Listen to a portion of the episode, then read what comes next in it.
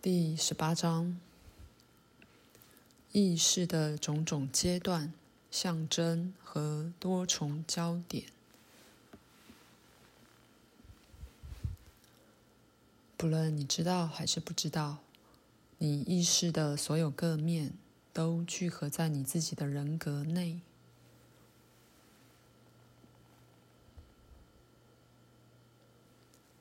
显然，意识能被转向许多方向，包括向内与向外的。你对你正常意识的波动有所知觉，更密切的注意会使这些波动中的有一些十分清晰。你不断地扩大或收缩注意力的范围。有时，你也许会灌注于一件东西，几乎到了对其他所有东西浑然不觉的地步。因而，你真的对自己身坐其中的房间也不知道了。你可能对一件记起来的事如此有意识，并且对它反应如此强烈，以致你相对的对眼前的事浑然不觉。你把所有这些意识的起伏视为当然，它们不会使你不安。如果你看书看得一时忘了你置身的环境，你不会害怕，当你想把注意力转回到现实时，它会不见了。在一个白日梦里，你通常也不会担忧能不能回到现前这一刻来。到某个程度，所有这些都是你的意识流动性，以及它能很容易被利用的小例子。以一种奇怪的方式，象征。可以被看成是你在意识各不同层面的知觉方式的实例。它们变换的扮相可以作为路标，例如，火是一个具体化了的象征。因此，一个真的火显然告诉你，你是在以你调整到肉体的意识去感知实相。一个想象的火的画面，自动地告诉你，这已涉及了另一种意识状态。一个在脑海里看见的火，温暖却不会烧毁东西，则显然表示另一些事。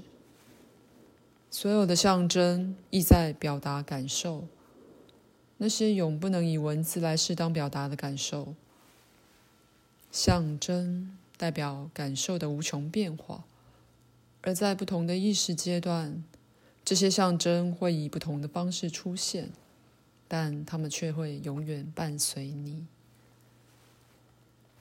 不过，也有几种例外，在其中涉及了纯知识或纯感受而无象征的必要。意识的这些阶段是很少有的。而且很少被转译为正常有意识的说法。让我们拿一种特定的感受为例，追踪它，看它在意识的各不同阶段可能以什么样子被表达出来。以一种喜悦的感觉开始，在正常意识，此人会以一种非常不同于他在低潮时的方式。去感知切身的环境，喜悦之情改变了物体本身，在于感知者以光明得多的看法去看它们，以便以更清晰的方法创造出较鲜明的物体。于是，环境之美以回馈的方式似乎更加强了他的喜悦。可是，他所见的仍是具体的物质世界的物体。现在，假装他开始做白日梦，而落入一个幻想里，物体、人物或事件的画面或象征来到他内心，也许是来自过去或现在或将来的想象。此时，这喜悦在精神上以更大的自由表现，但那是以象征来表现的。可以说，这喜悦延伸到将来，光明也照耀到过去。可能涵盖了比在那一刻能以具体方式表现的更大范围。再来想象这个人由幻想落入一个出神状态或一个深睡中，他可能看到对他非常具象征性的喜悦或兴致勃勃的影像。逻辑上说，他们之间可能没有什么关联，但在直觉上，这关联是很清楚的。他现在比在幻想状态进入了深得多的精神体验，而可能有一连串的梦。在梦中，他能表达他的喜悦，而与他人分享。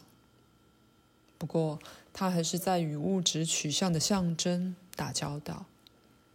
现在，既然我们在用这个讨论作为一个例子，我们就更进一步的继续追踪他吧。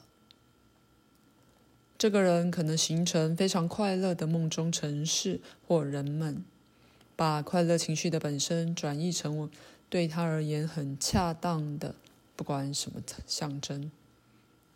洋洋喜气可能被转译成在嬉戏的动物、飞翔的人或极美的动物或景色。再次的，仍然缺乏逻辑性的关联，但整个插曲将被这情绪。串联起来，这同时肉体会得到极大的好处，因为那有益的感觉自动更新并加强自体的复健能力。喜悦的感觉可能会导出基督、佛陀或先知的形象。这些象征是意识在各不同阶段具特征性的变换场景。这经验。应被当作是创造意识在各不同阶段天赋的创造行为。在超越这一点之后的那些状态里，象征本身开始渐渐消失，变得模糊而遥远。在此处，你开始缩回到那种意识的区域，在其中，象征变得越来越不必要了。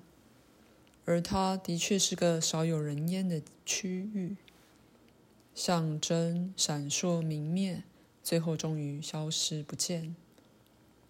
意识离物质越来越远，在意识的这个阶段，灵魂发现他自己孤单的与自己的感受在一起，剥除了象征与画面，而开始感知只有他自知的庞大实相。他感受到直接的体验。如果我们用喜悦做例子，所有他精神性的象征与形象最后都会消失。他们曾有喜悦浮现，也将离他而去，因为他们并非原始经验，而是副产品。灵魂于是开始以几乎无法解释的方式探索着喜悦的实相。而在如此做时，他将学会以前他绝对不能理解的感知、表现与实现的方法。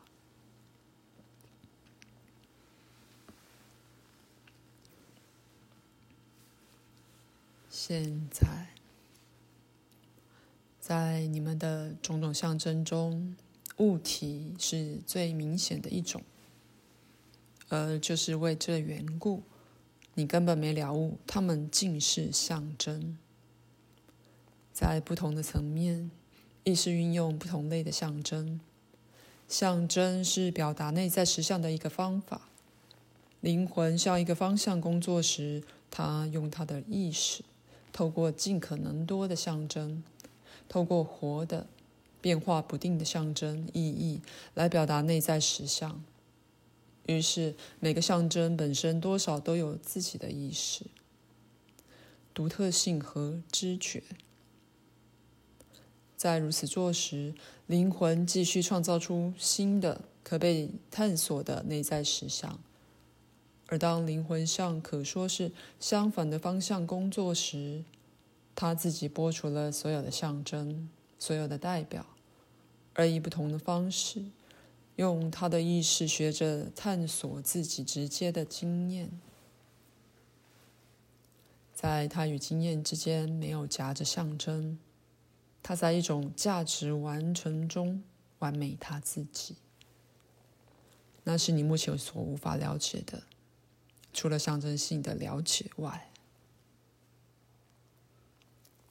不论你醒或睡，这些努力在继续着。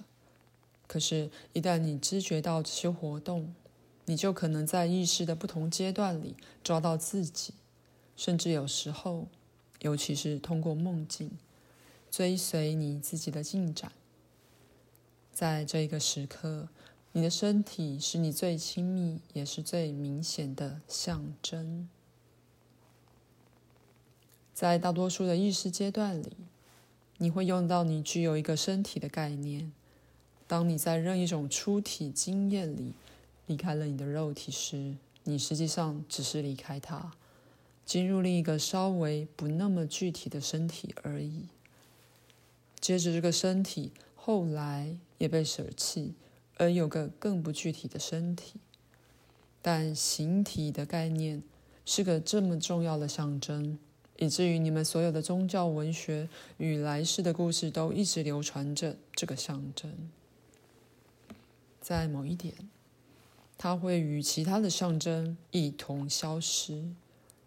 其实，以你们的说法，在造作象征之前，曾有一个时期，这时期与你们对实相的概念离得那么远，以致只有在睡眠最受保护的区域里，任何对于它的记忆才曾回来过。在你们看来，没有象征，就只有非存在 （non-being）。但既然你们是如此的着相。Symbol oriented，这是一个最自然不过的推论。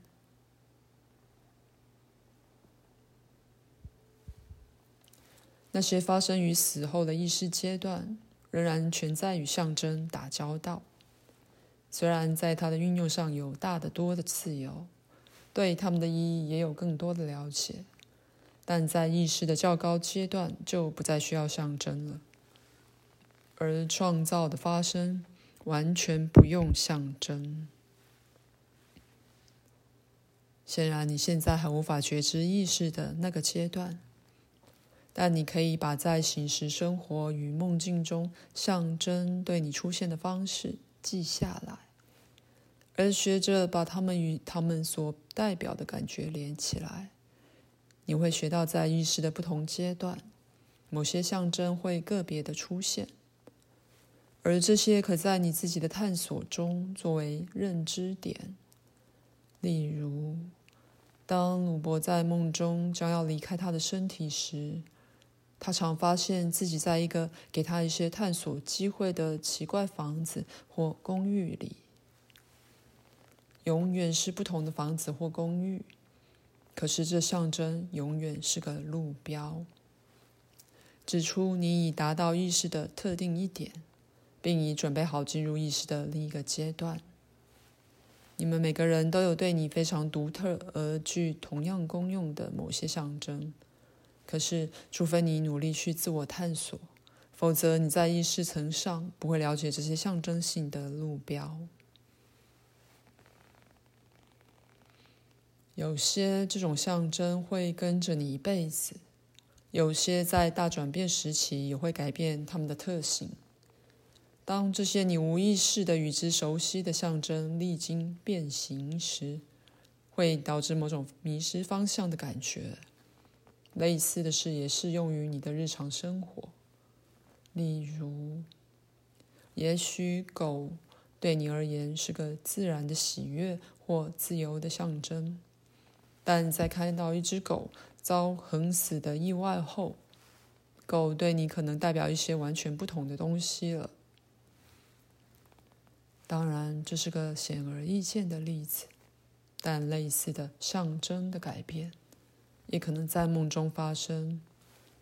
就此而言，狗的意外可能是个梦里经验，然后那是改变了你在醒时状态对狗的象征意义之有意识的感觉。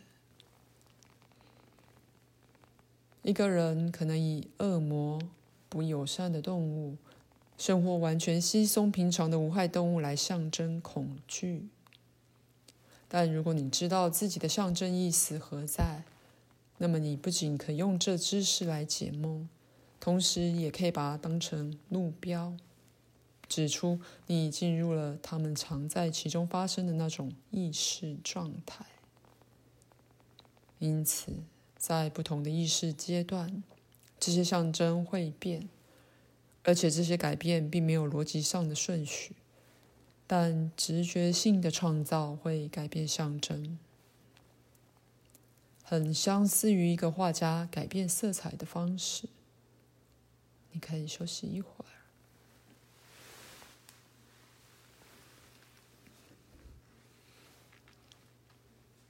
因此，所有的象征都代表着内在实相。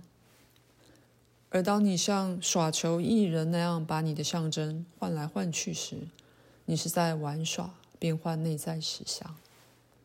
任何你表现于外的行动，都是在内在环境，在所有你涉及的内在环境里造成的。象征是充溢着情感和意义的心灵粒子。那也包括了那些有很强的吸引与扩张特性的物体，它们代表未由直接知晓。挂号，此地我所谓直接知晓，是指未经象征化的立刻认识与理解。挂号，所感知的内在实相与实相。那么，在意识的各个不同阶段，即使象征也会有不同的表现。有些寻求稳定和永久性，像你们的物体，遵循物质实相的原则或基本假设；而有些则变得快得多，像在梦境里。这些是对感受更即刻的、更敏感的指示。在此的。就如物体出现在物理环境中，意识的各个阶段似乎也有他们自己的环境，以供这些象征出现。表面上看来非属稳定的心理物体，在某个层面的梦中环境出现，那么在物质世界和梦境的两种情形里。象征都遵循法则，如我先前说过的。再说一次，梦的宇宙与物质宇宙是同样的客观，在其中的物体与象征是梦中生活同样忠实的代表，就如物体之于醒时生活一样。因此，象征的性质不但可用来指示你所处的环境。也包括你在其中的意识状态。当你在一个梦具的普通范围内正常的做梦时，梦中物体在你看来是恒常不变的，你视之为当然。你仍然是定向于肉体的，你把醒时的象征投射到梦的形象上。可是，在梦意识的其他状态里，房子可能突然消失，一栋现代的房子可能突然出现。在这个环境，恒久不变，并非一个基本假设，逻辑性的顺序也不适用。以这种方式运作的象征，可以是你的线索，告诉你现在你在意识的另一个阶段，在一个全然不同的内在环境之内。感觉与经验不限于以物体限于顺序的时刻里的呆板架构来表达。感觉自动的转换，而以一种新的、流动的、即刻的方式表现。以某种方式而言，意识的调子加快了。实现并不需要等几个小时或几天。经验也不受时间范畴的束缚，在意识的这个领域里，一刹那之间，一整本的书可以写好，或一个人一生的计划也可以透彻地被仔细审查。这特定的意识阶段是由许多次元组成的，而你们现在的时间即为其中之一。因而，你的过去、现在与未来存在于它之内，但那只是那内在环境的一部分而已。你必须学会认路，因为意识的状态与他们的环境以自己的方式向外延伸，就像你的世界在空间里延伸。不过，经由在睡前给你自己适当的建议，并不难在这个阶段觉察你自己。口述完毕，我们有个好的开始。